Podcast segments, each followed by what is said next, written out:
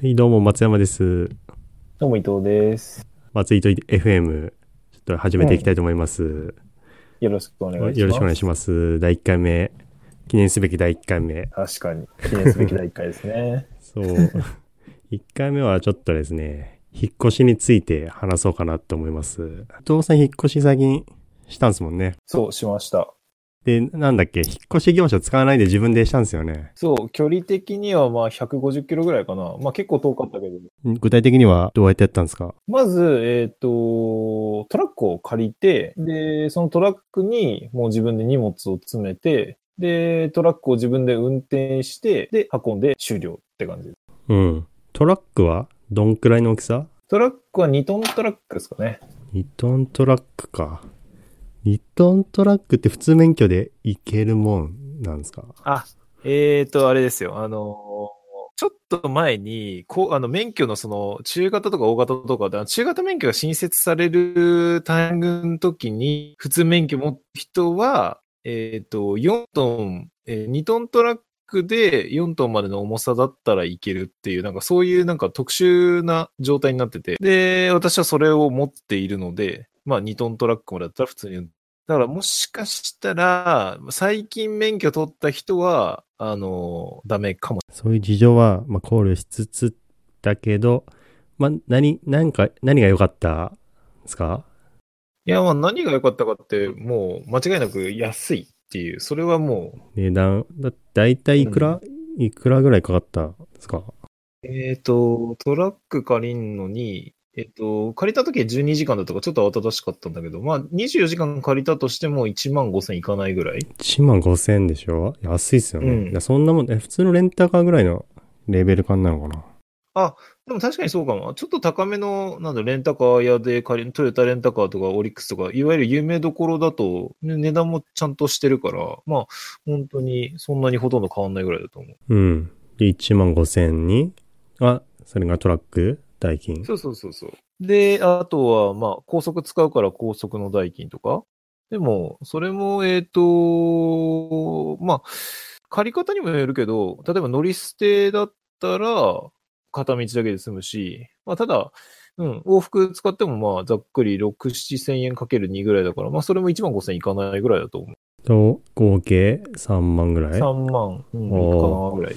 安いっすよね。だって引っ越し業者頼んだら、うん十万とかじゃないですか。地域によってはもうねそう。なんか調べて、なんか一応ね、価格 .com なんかで調べると、平時と単身でね、繁忙期だったらなんか、15キロ未満だったら3万6千円とか、まあ500キロとか超えると5万9千円とか言ってるけど、まあ200キロいかないぐらいだと5万1000円ぐらいでいけますよなんていうふうに書いてあるけど、実際そんな値段でいける気う。いけがしない。ないよね。だって、いけ、絶対いけないと思うけどな。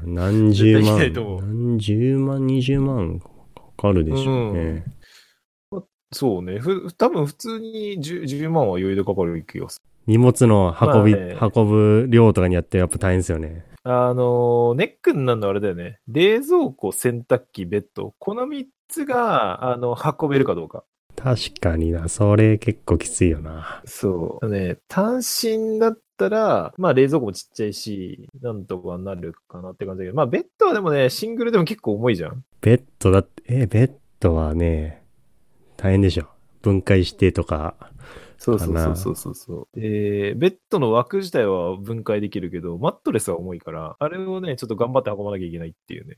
確かにね、2階とか、2階以上か。1階じゃなかったら結構きついな。そうそう。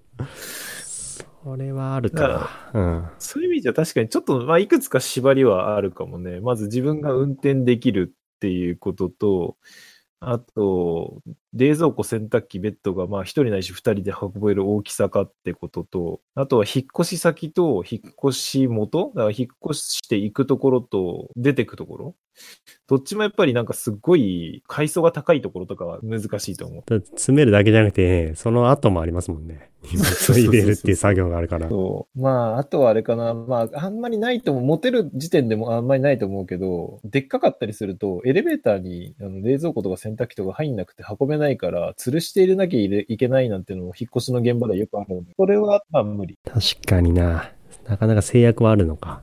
逆にじゃあそういうのがないなら結構おすすめできるっていう感じですよね。いや、もう、全然全然。もう、だってね、引っ越し業者頼むってことはやっぱりほら、時間にも制約が出てくるじゃない？例えば、9時にとか10時にとかっていうふうに来てもらってお願いしてとかっていうのがあるけど、まあ、一人で自分で借りるんだったらそれはないからね。行きたい時期になかったりもありますもんね。引っ越したい時期通れなかったりとか。それがないからね、やっぱね。メリット、デメリットそれぞれあるけど。実際、あ、伊藤さん、それは何回目？毎回そういう感じでしたっけ？2回目。比べてみてどう、どうなんですか？あー、でもね、あの、良くなったりしたんですか？改善されたりとか。あー、どうかな。意外とでももう引っ越しって、2回目ってもまた忘れちゃったりするから、あんまりなんかすげげえ改善された感じはあんまりないけど。確かにね、引っ越しってなんか蓄積されないですよね。そうそうそうそう。やっぱ間取りも違うし、その時によってこう荷物も違ったりするから。そうだよな。でも段ボールの梱包とかがね、あれも大変だけどね。